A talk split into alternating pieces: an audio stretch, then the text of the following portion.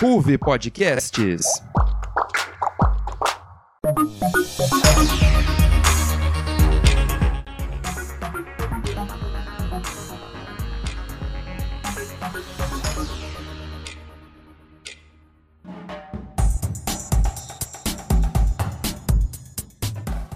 Olá, ouvinte do NJ Notícias. Começa agora mais uma edição Rádio Jornal da RUV Podcasts. No mês passado, em clima de Copa do Mundo, falamos sobre o futebol no Brasil. No programa de janeiro, damos as boas-vindas ao ano de 2023 com muita pluralidade. Acompanhe com a gente a edição do NJ sobre a diversidade cultural. Conheça os aspectos estruturais da diversidade cultural na sociedade, entenda os preconceitos enraizados, fique por dentro do entretenimento cultural no Brasil e saiba como promover o conhecimento de novas culturas. Eu sou Pedro Lucas Araújo e está começando a edição da NJ Notícias sobre a diversidade cultural. Muito se fala, especialmente nos dias de hoje, sobre diversidade. Com a diversidade cultural não é diferente. Para falarmos sobre esse assunto, é fundamental que a gente saiba a sua importância e fatos históricos que a expliquem. Por isso, o nosso repórter Ivan Rossi conversou com o professor referência na Unesp Bauru, Juarez Tadeu de Paula Xavier. Olá, Ivan. Fala um pouco para a gente sobre a importância desse tema. Olá, sempre escutamos falar sobre diversidade cultural, mas o que realmente é esse termo? A diversidade cultural é um conceito para diferenciar as várias culturas e todo o processo de pluralidade entre elas. Diversidade significa variedade, o oposto de algo homogêneo. Atualmente, devido a todo o processo de colonização e miscigenação cultural entre a maioria das nações do mundo, essa pluralidade é espalhada por todo o planeta. A diversidade humana é fundamental para desenvolver uma cultura ética no século XXI. Não se trata apenas de agrupar pessoas diferentes para viver em um local ou sociedade, mas também se trata de propiciar que os indivíduos possam interagir em um ambiente crítico-cultural capaz de assegurar o bem-estar a todos. E é isso que a Unesco tenta fazer, como explica o professor, ativista antirracista, graduado em Comunicação Social pela PUC em 1990, mestre e doutor em Ciência da Comunicação e membro do grupo de pesquisadores da Cátedra Otávio Frias Filho de Estudos em Comunicação, Democracia e Diversidade, Juarez Tadeu de Paula Xavier. Há uma grande ação política, em especial a partir da Segunda Guerra Mundial, com o surgimento da Organização das Nações Unidas, para falar sobre a pluralidade e a diversidade cultural. Houve é, um esforço grande no sentido de desmontar toda a falácia nazi-fascista que, de uma certa forma, capturou a imaginação social global a partir é, do início do século XX. Então, todos os esforços foram no sentido de criar uma percepção diferente sobre a diversidade cultural. Essa tem sido, desde então, a tarefa da Unesco. É, o braço direito cultural, né, o, o, braço direito cultural científico e, e educacional da Organização das Nações Unidas, a Unesco, tem se esforçado é, dioturnamente no sentido de apontar a diversidade como sendo uma questão fundamental. Em, 2010, é, é, a Unesco é, soltou um grande manifesto global em defesa da diversidade. O Brasil possui uma rica diversidade devido ao seu tamanho continental e toda a sua herança, o que é resultado de uma plural colonização e escravidão praticada por séculos em seu território. País que, além de sofrer com isso, a partir de 1930 conviveu com um projeto de branqueamento de sua população, em que o povo negro foi abandonado, encarcerado, enquanto o branco, em sua maioria composta por imigrantes europeus, obtinha condições favoráveis como o trabalho formal, moradia e privilégio social, como comenta Juarez Xavier. Vou usar o recurso de um grande pensador brasileiro chamado Milton Santos, para poder é, é, pensarmos juntos é, o quanto ela, ela é presente no Brasil. É, é, um país como o Brasil, que na sua história de 500 anos promoveu é, o mais brutal massacre das populações indígenas nas Américas e um processo de escravização que trouxe para o Brasil de forma forçada, compulsória e violenta 4,8 milhões de pessoas, né? É, é, é, impõe necessariamente uma diversidade com a presença dessas matrizes. Durante, 100, é, durante 350 anos, cada 100 pessoas que ingressaram no Brasil entre os séculos XVI e XIX, 86 eram pessoas escravizadas, homens, mulheres e crianças. Então, isso impôs uma diversidade na matriz africana. É, a África não é um país de um único povo, são vários os povos africanos que vieram ao Brasil, do, do, do sul da África, da região central da África, e da, da, da região é, ocidental da África, né, mostrando uma diversidade cultural de matriz africana muito grande. A diversidade da cultura indígena, a forte presença da, da identidade indígena, mais de 100 povos, mais de 100 línguas diferentes ao longo desse processo, a despeito do massacre de um milhão de indígenas por século no Brasil desde o século XVI, há uma presença muito grande dessa matriz e há uma pequena presença das matrizes europeias, por várias razões. Podemos expandir mais ainda essa diversidade quando falamos de América Latina, uma terra que desde seu princípio é extremamente rica culturalmente. A formação da América Latina já tinha em sua essência uma diversidade cultural. Antes mesmo da invasão europeia, que começou por volta de 1492, a América Latina era composta muito por povos plurais. Como nos explica a professora, livre docente em História da Comunicação e da Cultura Midiática da América Latina, doutora em Comunicação Social, pós-doutora em 2008 no Programa de Pós-Graduação e Integração da América Latina e ganhadora do Prêmio Luiz Beltrão, Maria Cristina Gobi. É, eu poderia dizer para você que a própria formação da América Latina, né, é, já era culturalmente diversificada antes de ser chamada por esse nome. Né? Então, centenas de povos é, habitavam o continente né? antes dela virar isso que nós conhecemos como América Latina. A gente pode dizer que por volta de 1492 teve início aquilo que a gente estuda bastante, né, que é o processo de expansão dos impérios europeus sobre a América Latina. E como a gente sabe, isso acabou resultando no, na colonização né, da região. É, porém, é, é importante a gente sempre falar que diversas sociedades e formas de organização social já existiam e habitavam a região, como, por exemplo, os maias, os incas, os astecas, né, entre outros. E por isso falamos que a América Latina não foi descoberta nem conquistada, mas sim ela foi invadida e explorada, considerando que o território já era habitado e era cultivado por povos com identidades, com culturas e com formas de vida próprias que acabaram sendo absolutamente desconsiderados, né? A partir disso, é possível compreender o quanto a diversidade é importante e como ela pode surgir de muitas maneiras através de inúmeros fatores de forma orgânica.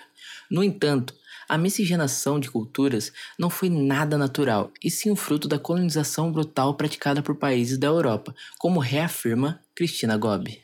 Ao longo da história, a América Latina ela vai passar por diferentes momentos de construção, quer política, econômica, social e cultural. Né? Então, é, depois né, daquilo que a gente chama da invasão dos colonizadores, vieram saques das riquezas, a inserção de grandes contingentes de africanos trazidos na condição de escravizados e de europeus que alguns autores falam de forma muito interessante, né, que parasitavam o patrimônio, né, que é, as nossas riquezas, né, que, estavam aqui né, nesse chamado novo continente. Então, a América Latina é etnicamente diversa, né, embora a, a, gente pode afirmar que a custa de muito sofrimento, né, a dizimação é, dos povos indígenas, a colonização, né, a presença da colonização é, portuguesa e espanhola em grande medida, né, trazendo a cultura, impondo a cultura deles para a gente, né, a escravidão, a imigração europeia e asiática em dados momentos, né, em determinadas regiões de forma muito forte, né, as lutas e os conflitos internos pela independência e vai por aí afora. Né? Ivan Rossi, NJ Notícias. Obrigado por nos trazer esse panorama histórico do tema, Ivan. Infelizmente, muitas pessoas ainda olham de forma bastante preconceituosa a diversidade de culturas mundo afora, principalmente em relação a uma realidade da qual não se faz parte. Percebemos que o problema é ainda maior quando vemos que os preconceitos estão enraizados. A repórter Emanuele Biso aborda sobre essa problemática, trazendo exemplos recentes. É com você, Emanuele. Como opinar sobre as leis e os costumes de um país estrangeiro respeitando o aspecto cultural?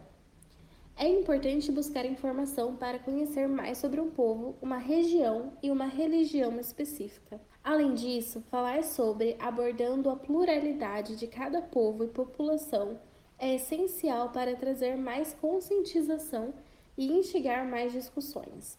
É notório que a escolha da FIFA em permitir que o Qatar sediasse a Copa do Mundo de 2022 foi inusitada e trouxe muita controvérsia principalmente no que diz respeito a receber estrangeiros que partilham de uma cultura totalmente diferente da existente no mundo islâmico. Nesse sentido, o debate sobre o país ideal para sediar um evento da magnitude da Copa resulta em opiniões que, muitas vezes, podem ser interpretadas como islamofóbicas.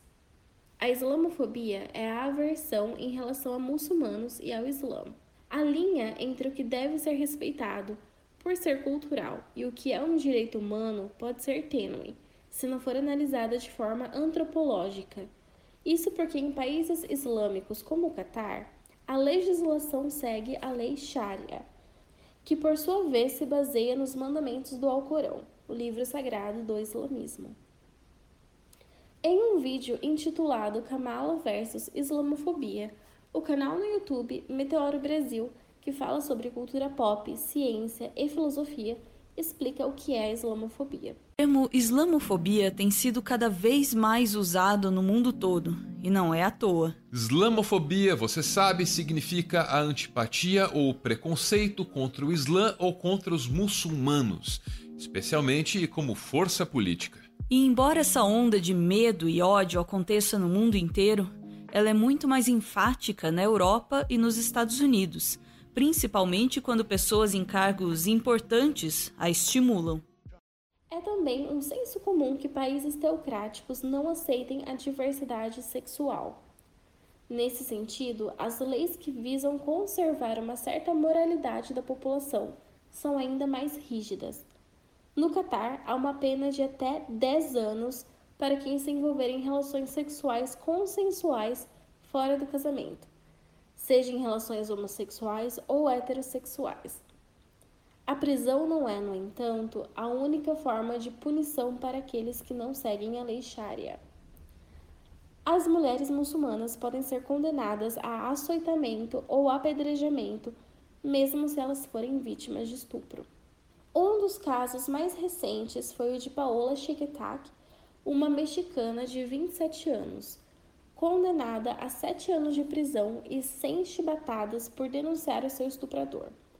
Uma alternativa à sua pena seria se casar com seu agressor. A jovem conseguiu fugir do país e alertou que minorias como mulheres e pessoas LGBTQIA, que viajam para o Catar, podem ser vítimas das leis baseadas na proteção da moralidade. Além disso, durante o acontecimento dos Jogos na Copa, a brasileira Eduarda Vasconcelos publicou um vídeo onde mostra que autoridades tomaram a bandeira de Pernambuco por a confundirem com a bandeira LGBTQIA. O caso ocorreu em Doha, após o jogo entre Arábia Saudita e Argentina. O viajante e youtuber Fabrício Moura, que já esteve diversas vezes no Catar, relata em seu canal Vou na Janela como é a experiência de mulheres de pessoas LGBTQIA+, no Catar? muçulmana nesses países mais rígidos, durante toda a vida, ela vai estar submissa a um homem, sempre um homem, que pode ser o pai, o irmão mais velho ou o marido se ela for casada. A mulher precisa de autorização para ir ao médico, para ir ao supermercado, para pegar os filhos na escola, para se encontrar com as amigas. E geralmente nesses encontros sempre tem a supervisão de um homem junto. A mulher possui uma lei muito rígida contra gays.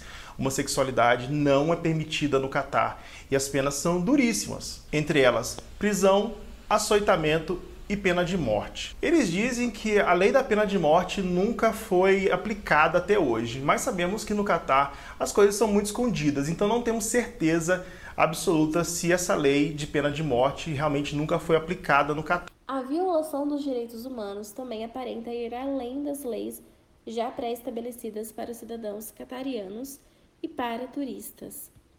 Uma reportagem do jornal britânico The Guardian revelou que até 6.500 trabalhadores migrantes do sul asiático morreram no Catar desde 2010, quando o país foi escolhido para sediar a Copa do Mundo de 2022, informação negada pelas autoridades locais. É importante frisar que também é totalmente possível criticar a forma como o governo catariano infringe direitos humanos, impondo leis bárbaras e violentas contra os civis e estrangeiros e ao mesmo tempo entender que ser árabe ou muçulmano não significa compactuar com esse tipo de legislação. Não apenas é fundamental distinguir o sistema teocrático em países islâmicos da cultura árabe, como também é necessário compreender que cada país tem suas próprias particularidades, culturas e ritos específicos, não cabendo ao mundo ocidental ditar o que é certo ou errado. Nesse sentido, o olhar crítico para com o Catar e outros países islâmicos deve se restringir à legislação e ao sistema de governo. Assim, torna-se possível avaliar a violação dos direitos humanos de forma racional e justa, sem cometer o erro de propagar desinformação e pensamentos islamofóbicos.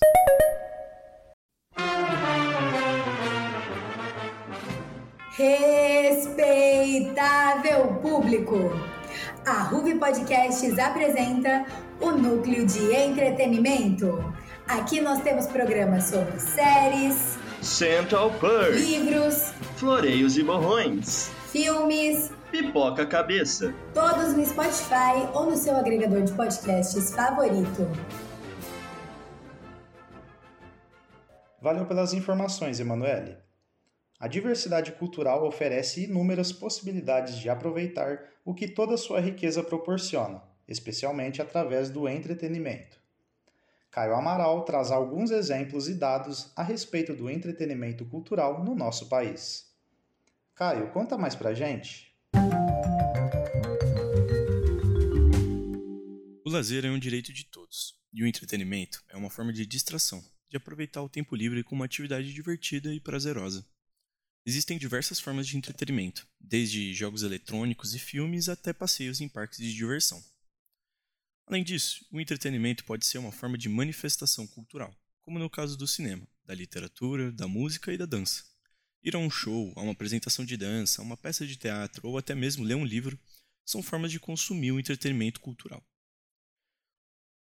O entretenimento cultural é uma maneira de difundir os aspectos culturais de uma maneira que engaje o público, o jornalista Leonardo Vassoler é um dos idealizadores do Além dos Ecrãs, projeto que aborda o mundo da cultura pop em diversos meios, como YouTube e podcasts.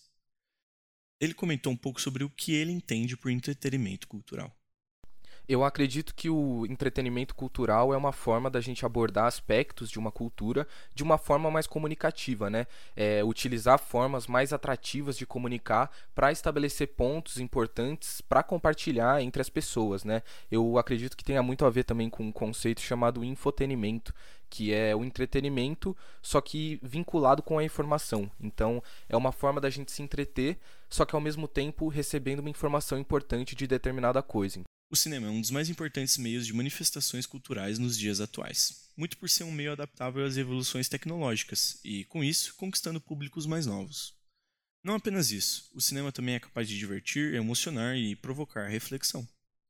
Dentro do contexto da sociedade brasileira, um meio que aborda questões como a desigualdade social, o racismo e a LGBTfobia é fundamental para que a população conheça e reflita sobre realidades diferentes. Existem diversas obras que marcaram a população e foram reconhecidas internacionalmente. Entre elas, se destacam algumas. O filme A Cidade de Deus, que recém completou 20 anos de sua primeira exibição, é um bom exemplo. O filme aborda a vida na Cidade de Deus, favela do Rio de Janeiro, e a formação do crime organizado, retratando com perfeição a vida na periferia carioca, recebendo diversos prêmios e indicações. Os mais importantes foram seis prêmios vencidos no Grande Prêmio do Cinema Brasileiro de 2003 e as quatro indicações ao Oscar de 2004 Melhor direção, de Fernando Meirelles. Melhor roteiro adaptado, feito por Braulio Montovani. Melhor montagem, feita por Daniel Rezende. E a melhor fotografia, de César Charlone. Leonardo também comentou um pouco sobre a importância do cinema nacional para a cultura brasileira e para o povo brasileiro. Acredito que o cinema nacional tem uma importância, mais de uma importância, né, para a nossa sociedade, para o povo brasileiro, para a cultura em si. Mas pensando especificamente no cinema, a gente pode começar falando sobre a economia, né? Um filme consegue gerar vários empregos ali né, por trás. Tem várias pessoas trabalhando, desde do, dos atores, desde do, do câmera, desde as pessoas que vão editar esse filme depois que ele estiver gravado. E além disso, o cinema consegue estabelecer ali meio que um espelho do que é a nossa sociedade. Né? A gente vê vários filmes aí fazendo críticas importantes da nossa sociedade, é, retratando a realidade do povo das favelas, retratando a desigualdade social que a gente tem no nosso país, no âmbito da literatura, pode-se observar que, apesar da maioria do entretenimento ser consumido de forma digital, os livros têm seu espaço no coração do brasileiro. Isso pode ser evidenciado uma vez que a Bienal do Livro de 2022, promovida pela Câmara Brasileira do Livro, atingiu recordes de público. Cerca de 660 mil pessoas visitaram o evento e mais de 3 milhões de livros foram vendidos. O evento recebeu 10% a mais de pessoas e faturou cerca de 40% a mais do que a sua última edição, em 2018. Este crescimento abre portas para que a literatura continue presente no cotidiano do brasileiro, que tem perdido o hábito de ler com a chegada da era digital. Os recordes quebrados pela Bienal são importantes para que uma parte da cultura brasileira continue viva.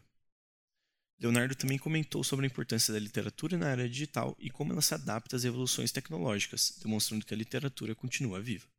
Eu acredito que é extremamente importante a gente ter um incentivo à literatura, desde a criança que está ali no processo de alfabetização, até as pessoas mais adultas, né, mais idosas, que estão ali recebendo estímulos cognitivos, porque o, os livros são muito importantes para isso. É algo que mantém ali o nosso cérebro funcionando, pensando, e acho que a literatura como entretenimento, ela pode se adequar à era digital, mas eu acho que ela já está adequada, né? A gente tem aí, por exemplo, as plataformas como o Kindle, né, que é algo digital que a gente consegue ler pelo celular, se a pessoa não tem o próprio Kindle, mas tem o Kindle que já tem aquela aquele brilho diferente, que não precisa ter um brilho do celular em si. Além da Bienal no quesito da literatura, em todo o Brasil são realizados festivais que incentivam a divulgação de grupos culturais, como a Virada Cultural, em São Paulo. A virada de 2022 atraiu 3,1 milhões de pessoas para assistir a mais de 500 atrações artísticas culturais em oito regiões da cidade. Outro exemplo é a Semana do Hip Hop em Bauru, conhecida como a maior celebração de hip hop da América Latina, com programação gratuita. Leonardo também comentou sobre a importância desses festivais para a cultura brasileira eu sempre gostei muito de festival, assim, eu sempre achei muito interessante, principalmente pra gente conhecer coisas novas, né, em festival de música, em festival de literatura, até na própria Bienal. A Bienal eu sempre achei um lugar muito bom pra gente conseguir encontrar coisas novas, coisas diferentes e com um preço mais acessível. E eu acho que a mesma coisa se dá para esses festivais de música. Os festivais de música são muito importantes pra gente conhecer bandas novas, artistas novos, artistas que estão começando ali e até pra gente ter uma visibilidade maior. É, as premiações premiações de cinema, por exemplo, a gente sempre vê filme X ganhou melhor roteiro original. E aí a gente fica curioso para ir atrás do filme. Nesse sentido, é possível compreender como o entretenimento cultural é importante para o brasileiro. Mais do que uma distração ou forma de lazer, o cinema, a literatura, a música e a dança são partes da identidade do povo e sinônimo de alegria, celebração, inclusão e representatividade. É importante também incentivar as novas gerações a continuarem consumindo entretenimento com valor cultural. A era digital já demonstrou que veio para ficar, e com ela, a produção em larga escala de produtos culturais que, aos poucos, perdem seu valor. Manter os mais jovens e as próximas gerações conectadas com a identidade cultural do Brasil faz com que a identidade do povo brasileiro permaneça por gerações. Muito obrigado, Caio. Também é bom nós lembrarmos sempre de atitudes a serem praticadas para sermos uma pessoa mais inclusiva e assim contribuirmos para a promoção do respeito e da valorização da diversidade cultural. E a nossa repórter Samsiat Priscilia traz algumas dessas atitudes. Oi Sam, conta para nós. Somos uma sociedade extremamente diversa em termos culturais, étnicos, biológicos e sociais. Em outras palavras, cada um de nós carrega as marcas da nossa própria história e dos grupos aos quais pertencemos. Infelizmente, tais diferenças são em grande parte das vezes tratadas com desigualdade e muitas pessoas ainda são vítimas de preconceito e discriminação em razão da sua cor de pele, gênero, orientação sexual, etnia, aparência física, religião, condição socioeconômica, entre outros fatores de identidade social. Em pesquisa realizada em 2018, contando com 2.077 entrevistas feitas em 130 municípios, o Instituto Datafolha aponta que os números de indivíduos que sofreram algum tipo de preconceito aumentaram nos últimos anos no Brasil. Segundo o levantamento, um a cada três brasileiros já foi vítima de discriminação em razão da sua classe social e um a cada cinco por motivos raciais. É importante frisar que o número é cinco vezes maior entre os, os autodeclarados pretos em relação aos que se consideram brancos o preconceito religioso também é uma realidade. 68% dos membros de religiões de matriz africana afirmam terem sido alvos. No que tange à orientação sexual, 55% dos que se declaram homossexuais sofreram atos discriminatórios. Uma em cada três mulheres, por sua vez, já passou por situações de discriminação de gênero. Giovanna Zaparoli Camilo é uma jornalista trans, binária e assexual que compartilhou um pouco da sua experiência conosco. Ela comentou sobre o preconceito que sofre por ser membro da comunidade LGBTQIAN+. Sim, já passei por algumas experiências bem ruins voltadas para essa questão de preconceito com a comunidade LGBTQIA+, principalmente quando minhas letras são letras mais marginalizadas, como eu sou uma pessoa queer, no caso. Eu sou não binário, eu sou assexual, então, isso faz com que muitas pessoas que não sabem dessa terminologia achem que a nossa existência é apenas uma brincadeira. É, direto, tipo, as pessoas o pronome neutro, que é uma coisa que eu não uso, mas tenho amigos próximos que são não binários que usam.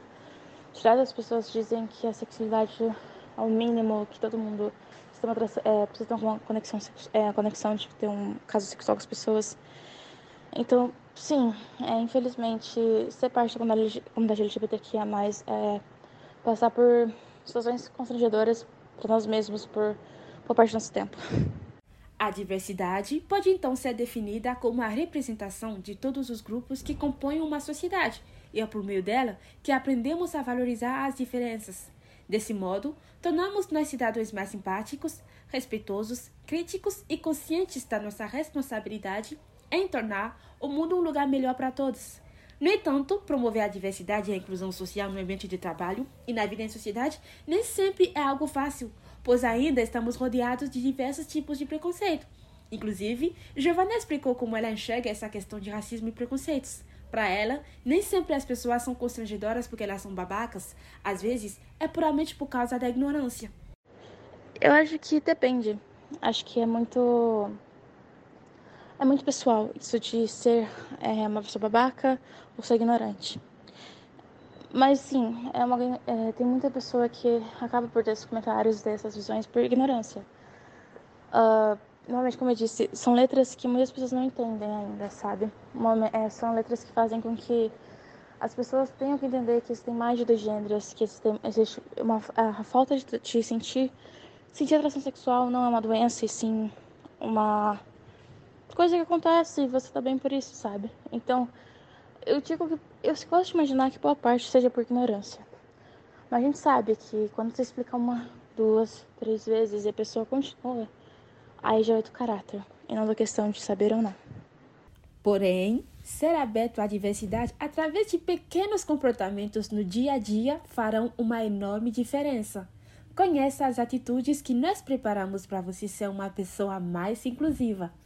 Primeiro de todos, não ter nenhum tipo de preconceito. Diferentes gêneros, culturas, etnias, orientações sexuais, classes sociais, diferenças etárias, entre outros, fazem parte da nossa sociedade. Por isso, ser isento de qualquer tipo de preconceito já é um bom começo em prol da diversidade. Todos, sem exceção, merecem ser respeitados. Segundo, ser isento de julgamentos. É claro que você pode ter sua própria opinião sobre qualquer tipo de assunto. O problema são os julgamentos feitos a respeito de aquilo que você não concorda. Lembre-se daquele velho ditado que diz: não precisa aceitar Basta respeitar e não julgar. Por fim, reconhecer que cada pessoa tem necessidades diferentes. O que é necessário para você nem sempre é para o outro e vice-versa. Por isso, reconhecer que cada indivíduo tem necessidades peculiares e que devem ser respeitadas é sinal que você é aberto à diversidade. Está vendo como atitudes simples podem lhe tornar uma pessoa mais aberta à diversidade? Toda a sociedade agradece seu esforço.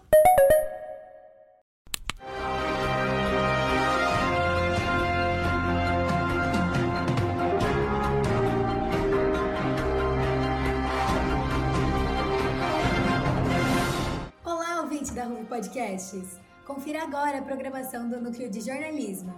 Para você que busca compreender a política brasileira, não perca o Cidadão Radical, sempre trazendo uma introdução sobre o tema político e um bate-papo leve e interessante. Se você é um aficionado pelo conhecimento científico, ouça o dossiê Ciência e embarque numa jornada de aprendizagem. E fique sempre atualizado com os temas do cotidiano, através de um jornalismo ágil e direto com o NJ Notícias. Núcleo de Jornalismo RUV Podcasts, trazendo conteúdo, debates e informação para o seu dia a dia. Obrigado pelas informações, Sam. Chegamos ao fim do programa de hoje. A diversidade cultural é algo muito valioso. Precisamos nos atentar à historicidade das diversas culturas, valorizarmos a sua memória e entendermos os preconceitos que existem a fim de combatê-los. Essa foi a edição do NJ Notícias sobre diversidade cultural. Nosso programa produz podcasts mensais lançados sempre na terceira segunda-feira do mês. Compartilhe nosso podcast com um amigo que possa gostar de ouvir sobre o tema. Confira também nossas edições anteriores no Spotify. Trilhos é uma iniciativa da Inactus em conjunto com cooperativas de reciclagem que tem como objetivo facilitar a logística reversa de empresas e ecopontos. Os resíduos recicláveis são posteriormente vendidos no mercado. Procure por Enactus Unesp Bauru nas redes sociais para saber mais. O NJ Notícias fica por aqui.